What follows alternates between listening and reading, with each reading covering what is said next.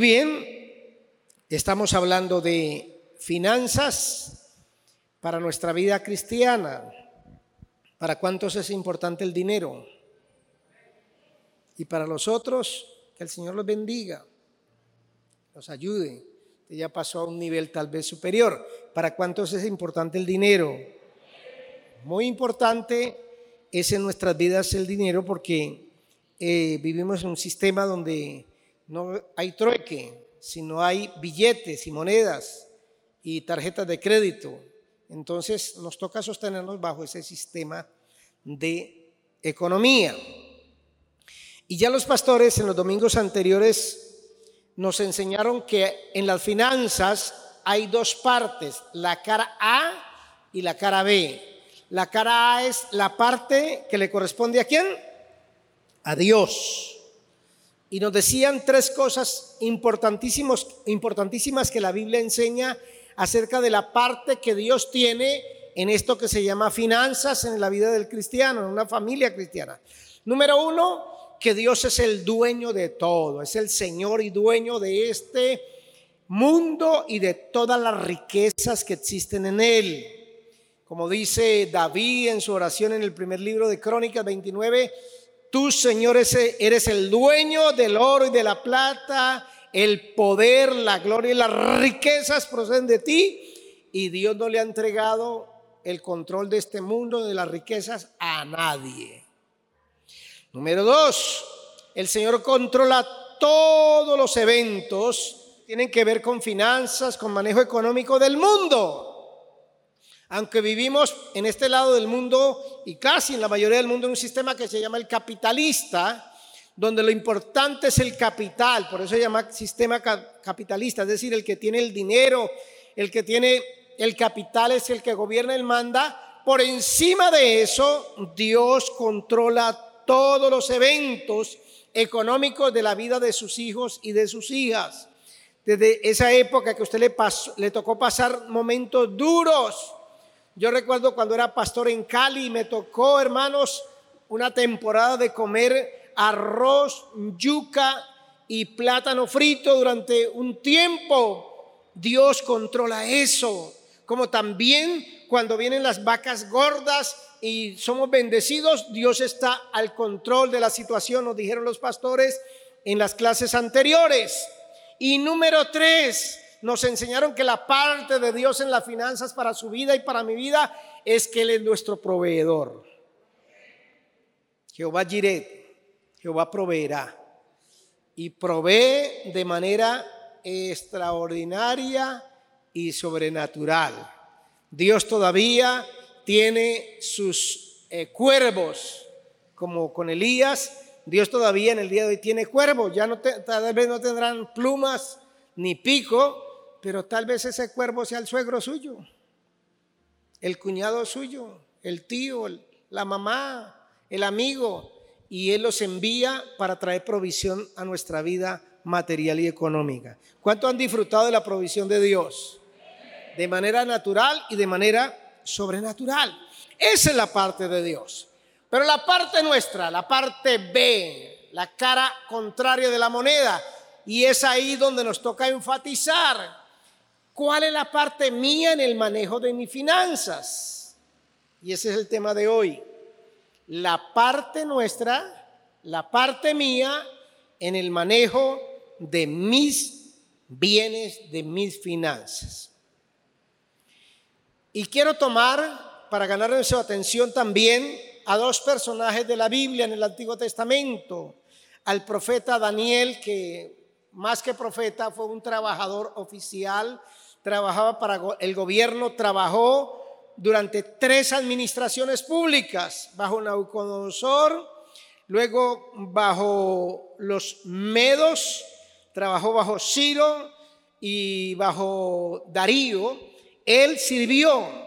Y este hombre me llama la atención lo que dice el mismo libro de Daniel en el capítulo 6, lo estoy referenciando nada más, para decir que cuando los medos llegaron al control después de derrotar a los babilonios y llegaron al control del mundo y por supuesto del control económico del mundo.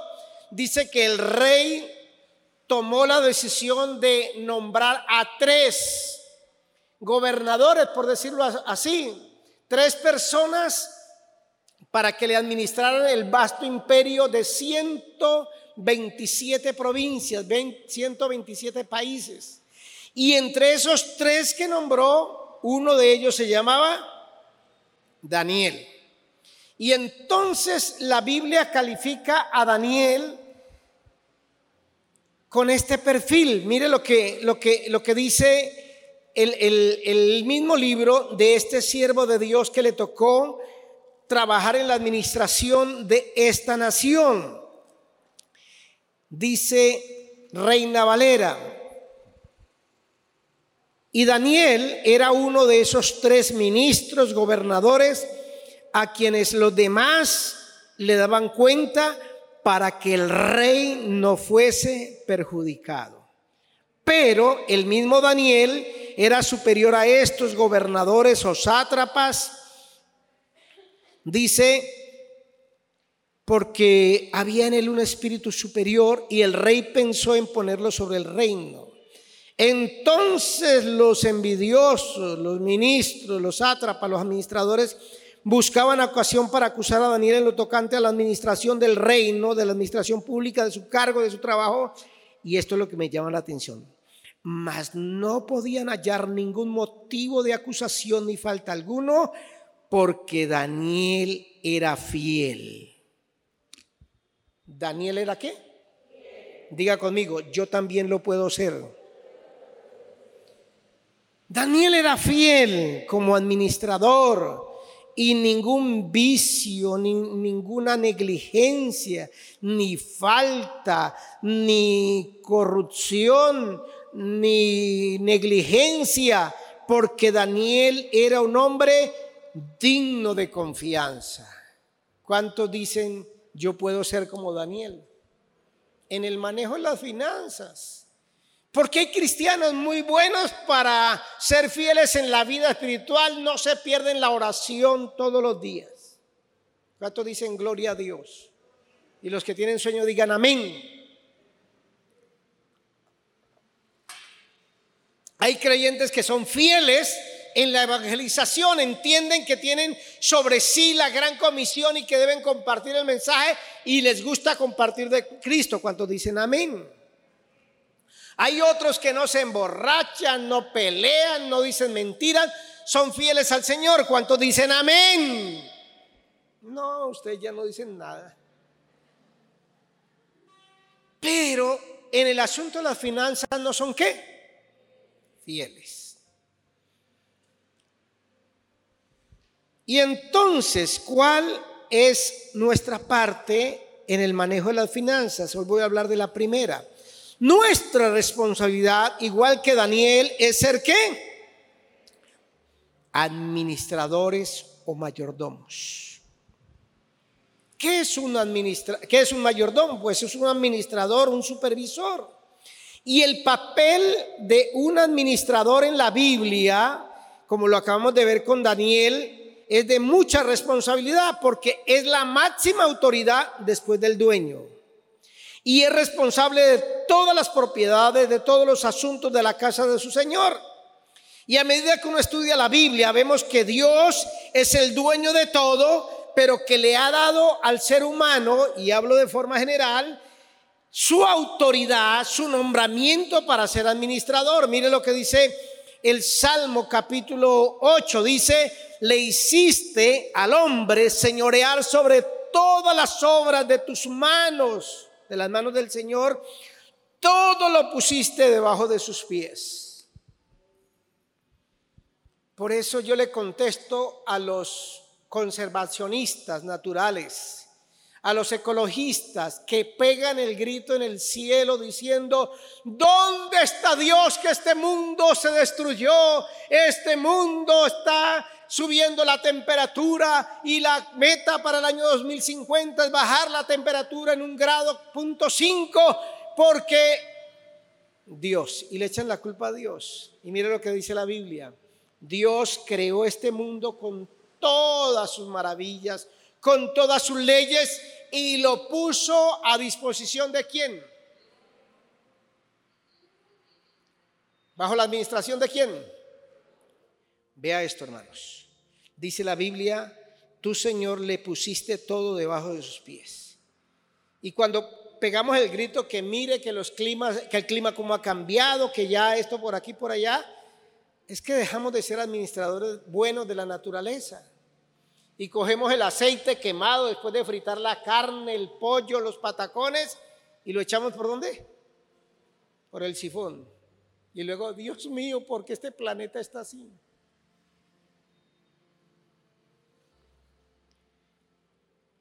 Primera de Corintios 4.2, que quiero que lo tenga como el versículo texto, el pasaje central de esta enseñanza, de esta predicación. Dice, Primera de Corintios, el apóstol San Pablo, no sé si es primera o segunda, usted me corrige, pero la Biblia dice, ahora bien, se requiere de los administradores que cada uno sea hallado fiel.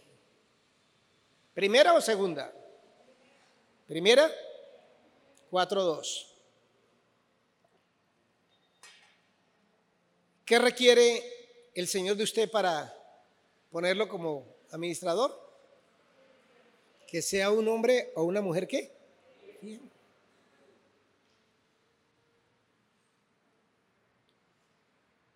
Y antes de que usted pueda ser un administrador y un administrador fiel, usted necesita saber qué es lo que tiene que hacer. Así como cuando usted compra un automóvil. A usted le entregan, lo primero que le entregan es el qué? El manual. ¿Sí o no, Flor? Para que lo pueda manejar como. Bien. Nosotros necesitamos mirar el manual que el Señor ha puesto en nuestras manos. ¿Cuál es ese manual?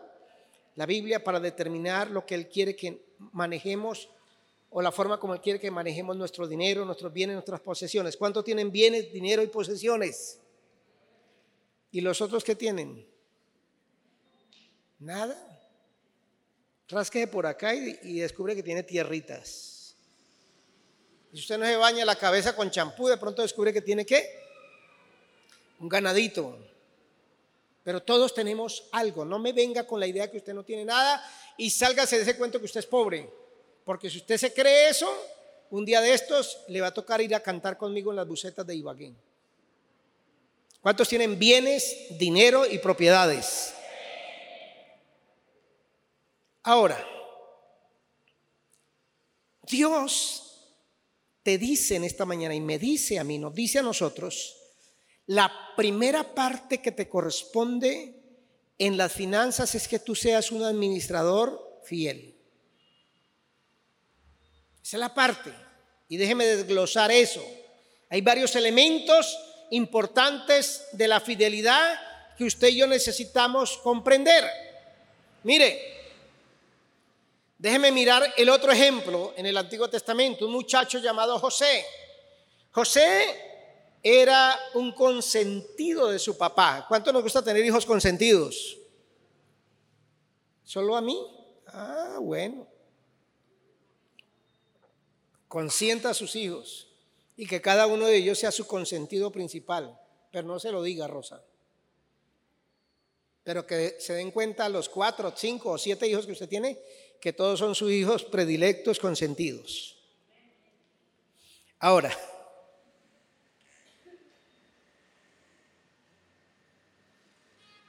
comprenda, mi hermano, y entienda que José era un muchacho consentido y todo lo tenía en su casa. Buena ropa, buena comida, una familia numerosa, pero un día sus hermanos lo dejaron en la qué? En la absoluta pobreza. Ese sí, como algunos evangélicos dicen, era, se consideraba pobre o que no tenía nada. Le quitaron hasta qué? La túnica y se la mandaron al papá manchada de sangre para decirle, mire, se lo comió el león. Y entonces en esa época cuando se era pobre, pues se convirtió en un esclavo. Le iba mejor a una persona siendo esclava porque tenía la papita, la yuquita y el pedacito de huevo cocinado ahí, porque al pobre le iba muy mal. Al esclavo por lo menos tenía la comida y la ropita del amo. Y fue vendido como esclavo a un ciudadano egipcio. Y dice la palabra del Señor que cuando llegó José a la casa, la finca de ese hombre llamado Botifar, él lo nombró como, ¿cómo lo nombró? Administrador porque Dios estaba con él. Y todo lo que José hacía, todo lo que trabajaba José, en las manos de, de José había una unción de multiplicación y de fidelidad y la hacienda, el trabajo, los bienes de su amo Potifar, dice la Biblia, fueron prosperados porque Dios estaba con José. Y vean esta expresión que estoy leyendo en el capítulo 39 o 38 de, de, Génesis, dice que su amo de nada se preocupaba, sino solamente de qué? De su comida, porque todo lo había puesto en las manos de su administrador llamado qué? José. Y José lo entendía. Esta primera parte de la fidelidad del administrador es que un buen administrador lo es con todos los recursos. Dios está buscando buenos administradores que sean fieles con todos los recursos que se le otorgan.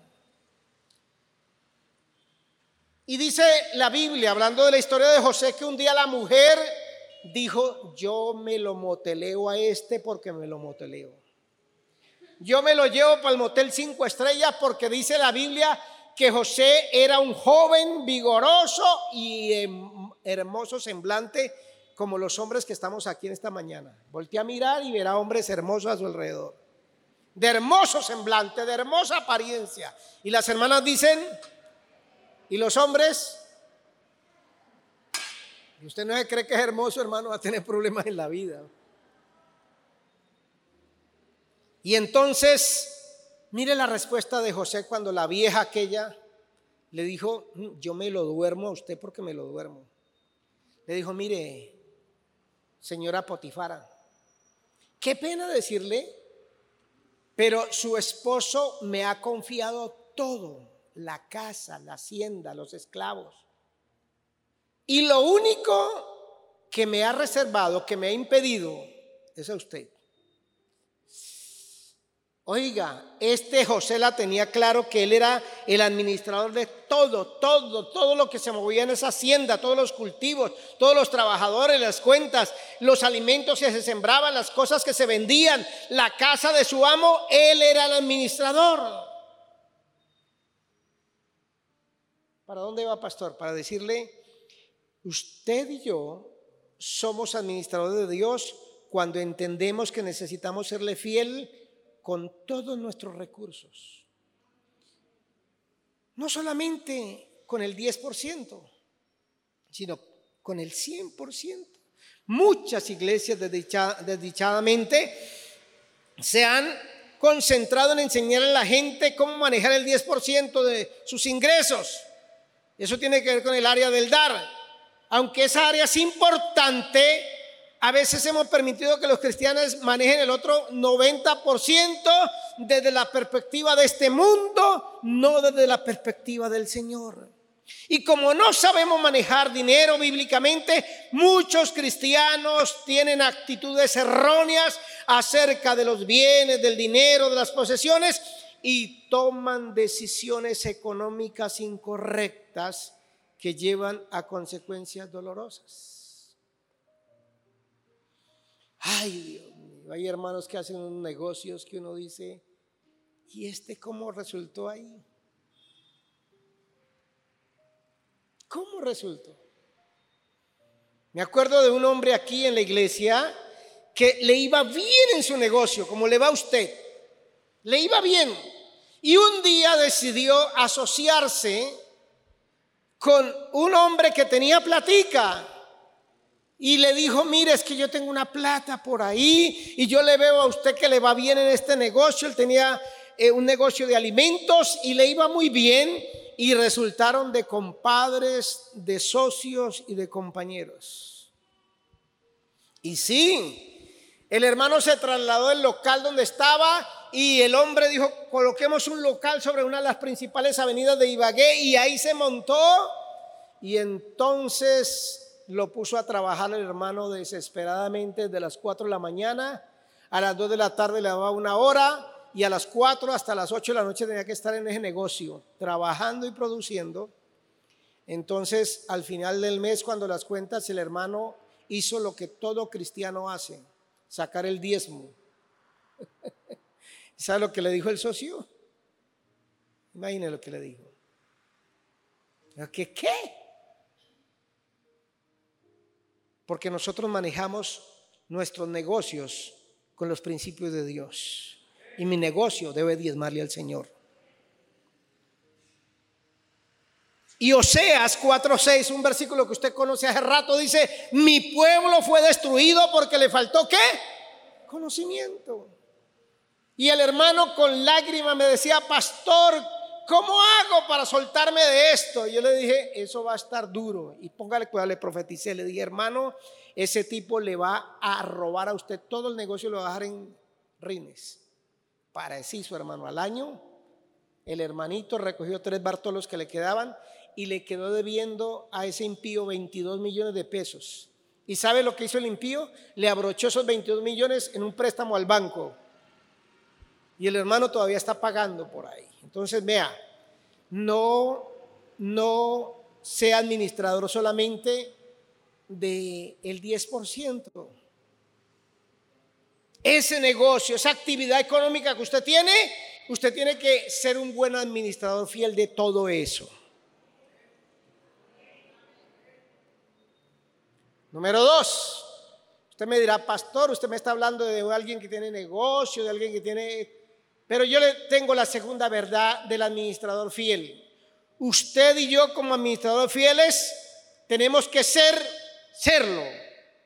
No importa la cantidad que tengamos o no tengamos. Se lo repito. Hay que ser fiel no importa la cantidad de bienes, de dinero, de propiedades que tengamos. El mayordomo fiel es responsable por lo que tiene, sea mucho o sea poco.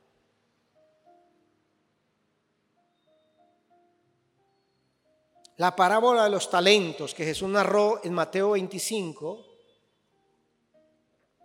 enseña que un hombre, dijo Jesús, se fue lejos, llamó a sus siervos y les entregó sus bienes. A uno le dio cinco talentos, a otro le dio cuánto? Dos y a otro le dio uno. ¿No conoce la palabra de los talentos? Está ahí en Mateo 25, 14 y 15, versículo 14 y 15. Me llama la atención eso, hermanos. Uno recibió más, cinco talentos. Un talento era el peso de 34 kilos en monedas. O sea que el de cinco, ¿cuánto recibió?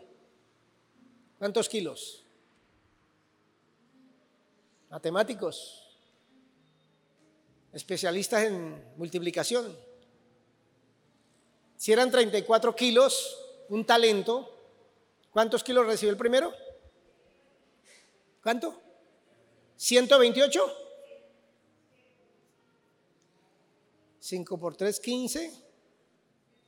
170 kilos de peso.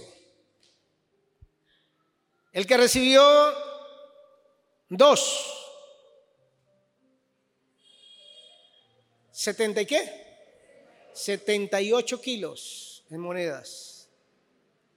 Y el que recibió uno, pues 34 kilos en monedas. Bastante la diferencia. Ahora, en dinero, digámoslo así, para colocarlo en dinero. El primero recibió 100 millones, el otro recibió 20 millones y el tercero recibió 5 millones. Pero cada uno de ellos tuvo que darle cuentas cuando regresó el Señor por la forma en que habían administrado sus bienes. Y el Señor, dice la Biblia, felicitó al siervo fiel que había recibido cinco talentos. Le dijo, bien buen siervo y fiel, sobre poco has sido fiel, sobre mucho te pondré. Entra en el gozo del Señor, dice el versículo 21. Pero es interesante notar que el que recibió dos talentos, es decir, 78 kilos de monedas, recibió la misma recompensa que el que tenía cinco talentos. Porque Dios pide que usted y yo seamos fieles en lo poco o en lo mucho. Así es que deje de pensar que usted no es administrador porque usted no tiene tres fincas, dos negocios, un sueldazo. No, yo me gano nada más 900, ¿qué? ¿cuánto es el salario mínimo? 918 mil pesitos, ¿eso para qué? Y mira lo que está diciendo el Señor, tú necesitas ser fiel en lo mucho o en el salario mínimo. Como alguien dijo alguna vez, el asunto no es lo que usted haría con 100 millones de pesos. ¿Qué haría usted con 100 millones de pesos? Marlene. Hmm. ¿Qué haría usted, Fernando, con 100 millones de barras en el bolsillo? ¿Viajecito? ¿O me mando a arreglar el cutis? ¿Una operación, una liposucción para bajar la barriga? El asunto no es lo que usted haría con 100 millones de pesos si los tuviera, sino lo que usted está haciendo con 100 mil pesos que sí tiene.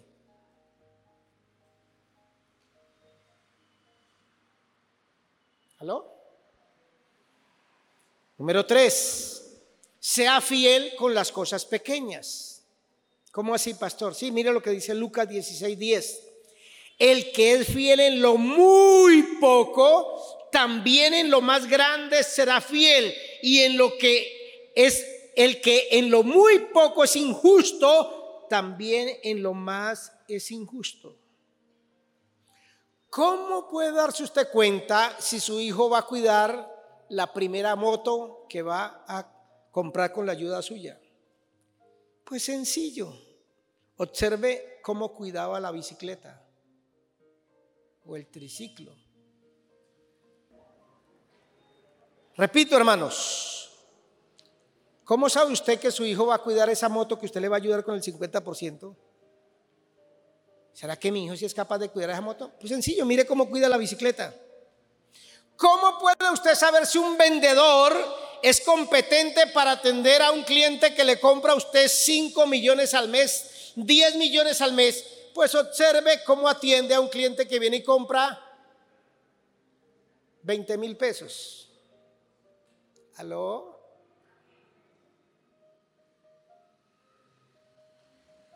Me decía una hermana del gremio de las peluquerías, pastor, a mí me fascinan los clientes que vienen y se hacen todo, cirugía de pobre, pero se la hacen se hacen uñas, se arreglan los pies, el corte de cabello, tintura, se mandan sacar los, los vellos del bigote, de las sienes, todo eso. Y me fascina porque, pastor, eso es una buena platica. ¿Quiere tener muchos clientes así? Pues mire cómo atiende a la cliente que solamente viene a cortarse las punticas del cabello. ¿Aló? Si tenemos el carácter de ser fieles en las cosas pequeñas, el Señor sabe que nos puede confiar mayores responsabilidades. Como dijo el hermano Hudson Taylor, el gran misionero de la China, las cosas pequeñas son pequeñas, son cosas pequeñas, pero la fidelidad en las cosas pequeñas es una cosa muy grande. Dígame, necesito terminar.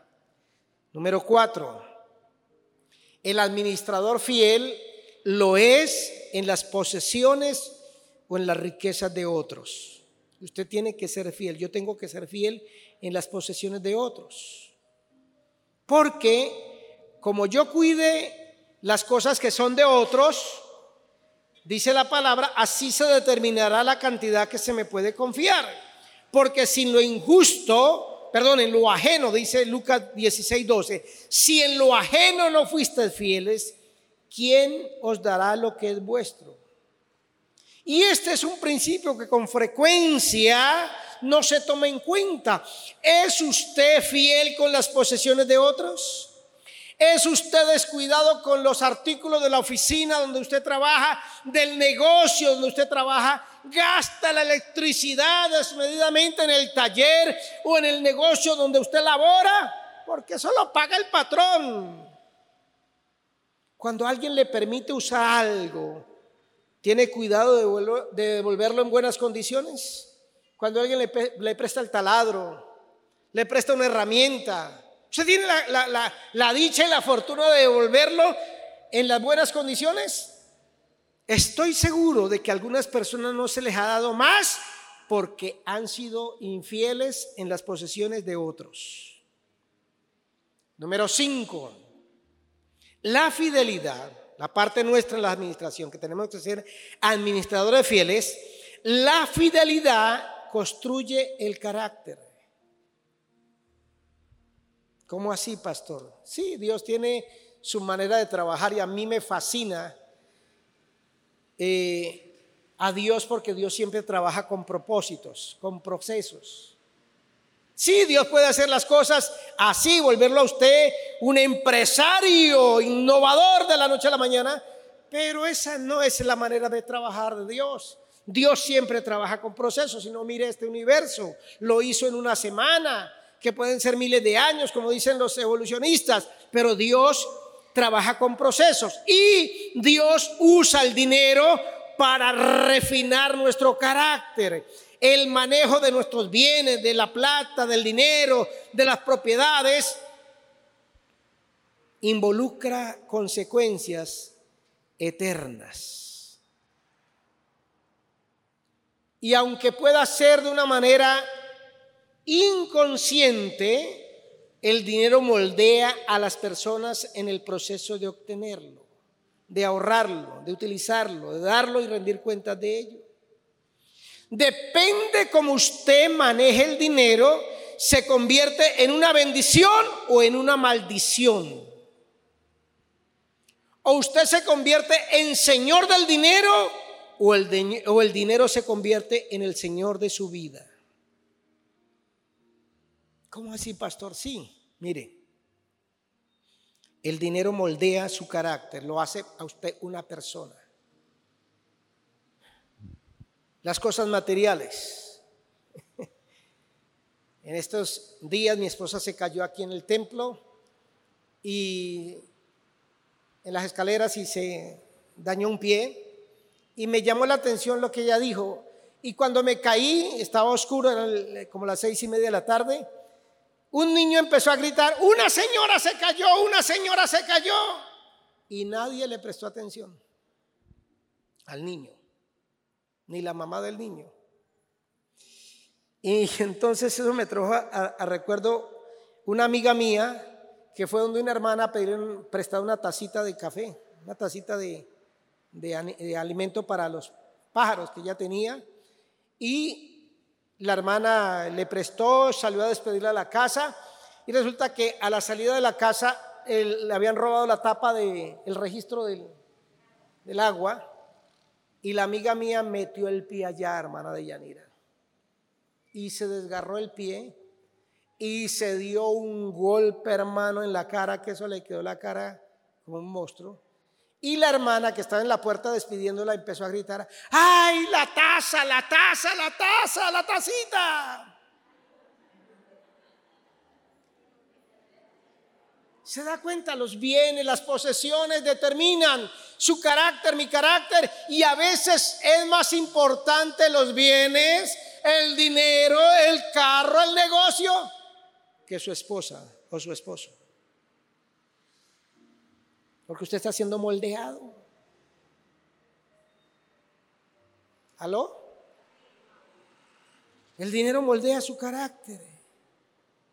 Mire, nuestro Señor toma el dinero, esa cosa tan esencial y sórdida, y lo convierte en una herramienta para probar las vidas de las personas y lo hace un instrumento para moldearnos a su semejanza. Claro, si estamos manejando nuestras posesiones como mayordomos fieles, nuestro carácter se está edificando. Si somos infieles, nuestro carácter se derriba. ¿Qué es lo primero que usted piensa cuando se levanta? Ay, hoy me voy a vender 800 mil pesos. Hoy me voy a ganar 50 mil. ¿Qué es lo que usted piensa cuando el niño rompe la vajilla, rompe el vaso, el plato de la casa? Inmundo este que no sabe cuidar las cosas. Ojo, Dios está moldeando su carácter y quiere quitarnos ese materialismo, ese apego. Ah, pastor, o sea que dejó que se desbarate. No, pero coloque las cosas en su justo lugar. Primero, el Señor quiere formar en usted una persona buena administradora. El Señor Jesucristo habló más del dinero que de cualquier otra cosa porque el dinero es de primordial importancia y necesidad cuando se trata de la verdadera naturaleza de una persona. El dinero es un índice exacto de nuestro verdadero carácter. A través de la escritura encontramos una correlación íntima entre el desarrollo del carácter de una persona y la manera como maneja el dinero. Y termino con esto. Yo tenía una tía, que era la tía Carmen, y la otra tía se llamaba Claudina.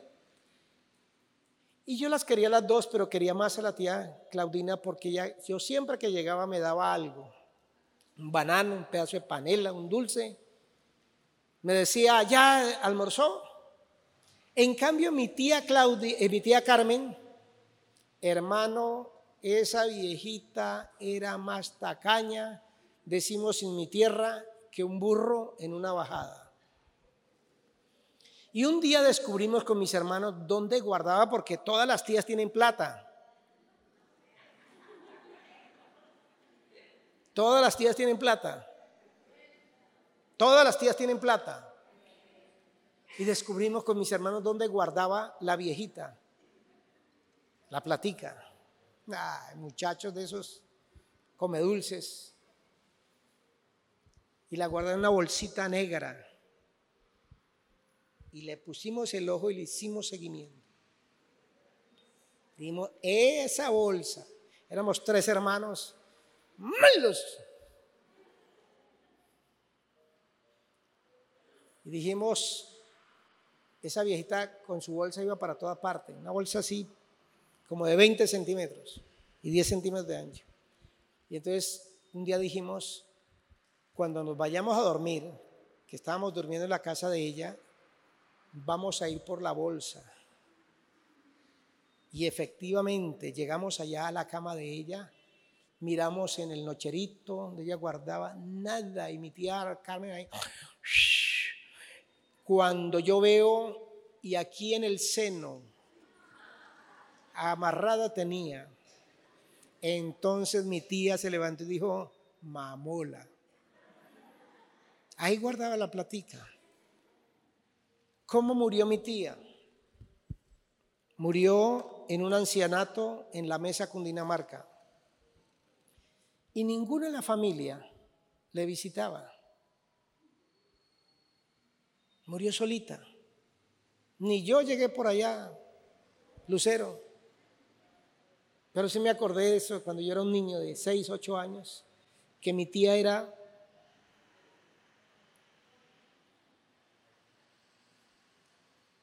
Mi tía nunca aprendió a darle nada a nadie. Nada a nadie. No se dejó moldear por Dios. Espero que en esta mañana haya cristianos y cristianas que digan, yo me dejo moldear por Dios. Dios quiere hacerlo usted un administrador fiel, generoso, dadivoso. Póngase de pie.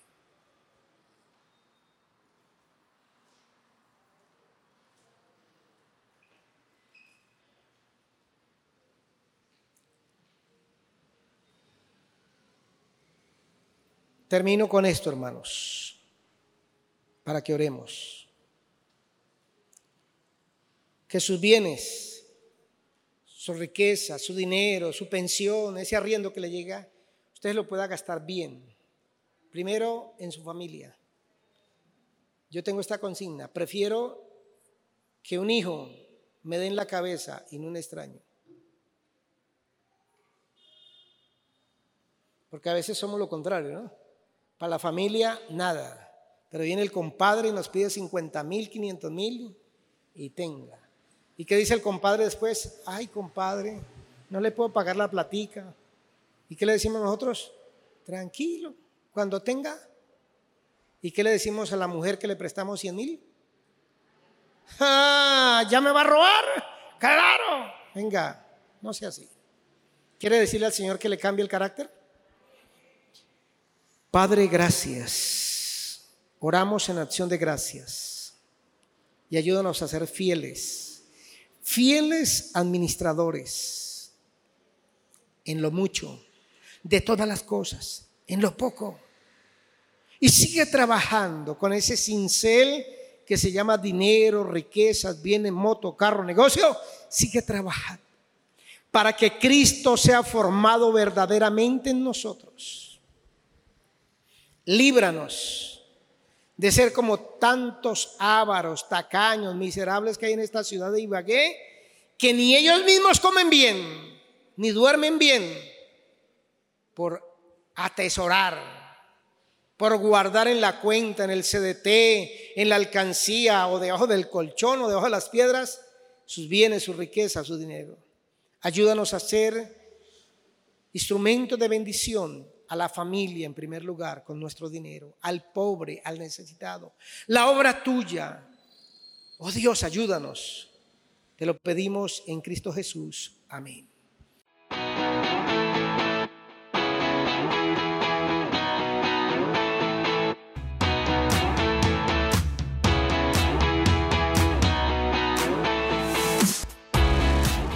Existimos para adorar, para atraer a las familias a Cristo. Somos una iglesia que se apasiona, una iglesia viva, catedral de vida.